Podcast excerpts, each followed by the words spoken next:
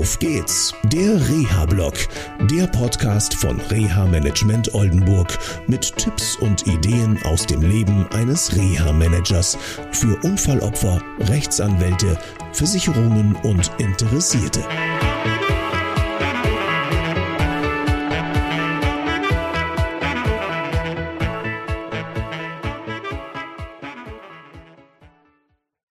Ja, hallo, schön, dass ihr wieder dabei seid und ähm, heute geht es um das Thema Pflegegeldanträge bzw. Pflegegradanträge. Hm, Im privaten Bereich bin ich letztens gefragt worden, ähm, ob ich äh, einem älteren Herrn unterstützen kann bei der aus, äh, beim Ausfüllen des äh, Pflegegradantrages und äh, natürlich habe ich geholfen. Ähm, ganz interessant, es handelte sich nicht um einen Unfall, sondern es handelte sich um eine Situation nach mehreren Schlaganfällen und ähm, der Mann hatte doch viele, viele Ressourcen verloren und ähm, ja, wir haben dann versucht, diesen Pflegegeldantrag auszuarbeiten und es war ganz gut, dass seine Frau dabei war und auch, dass sein Sohn dabei war. Ähm, denn erstens, für jemanden, der sich mit der Materie nicht so auskennt, ist so ein Pflegegradantrag oder Pflegegeldantrag nicht so einfach auszufüllen, weil es doch einige problematische ähm, Stellen gibt beim Ausfüllen dieses Antrages. Und ähm, dann geht es auch natürlich darum zu gucken, halt, wo ist eigentlich die Pflegebedürftigkeit zu sehen. Und wir konnten dann doch feststellen, dass entgegen seiner eigenen Einschätzung, ich habe ja nichts, ich bin ja nicht pflegebedürftig, doch eine ganze Menge rauskam, wo man schon sagen muss, da ist doch schon eine große Unterstützung im Bereich der Pflege notwendig.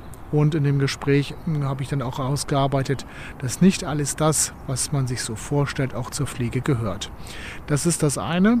Ähm, wenn ihr einen Pflegegradantrag oder Pflegegeldantrag ausfüllt, holt euch jemanden dazu, der euch kennt, der euch auch Feedback gibt und ähm, euch unterstützt, eine realistische Sichtweise zu bekommen auf die Dinge, die tatsächlich pflegerelevant sind.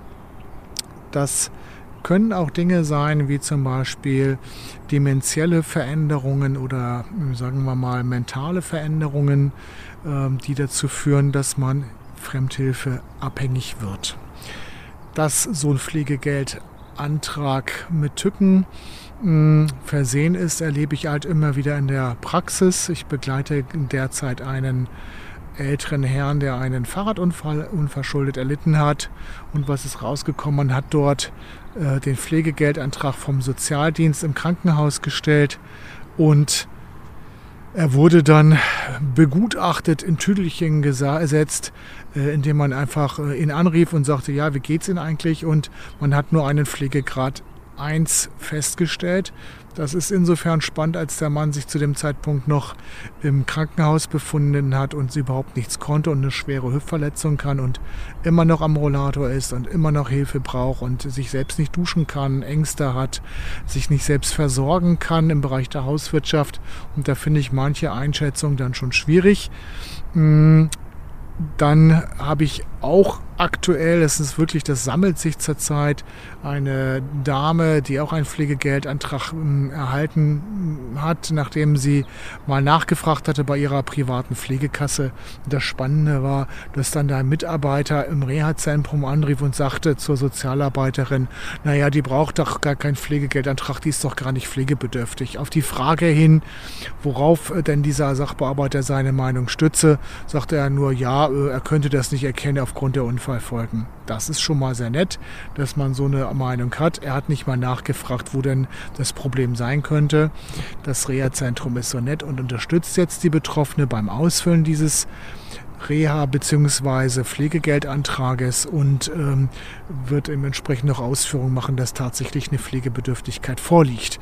Denn die Dame hat ebenfalls einen Fahrradunfall unverschuldet erlitten und was auch noch dazu kommt, ist, dass sie ganz alleine zurzeit wohnt. Ihr Mann äh, befindet sich schon an einem Pflegeheim und sie kann viele Dinge nicht machen, äh, die halt pflegerelevant sind. Sie kann nicht alleine duschen und so weiter. Und äh, da stellt sich dann schon die Frage, warum man schon telefonisch ohne nähere Informationen so einen Antrag ablehnt.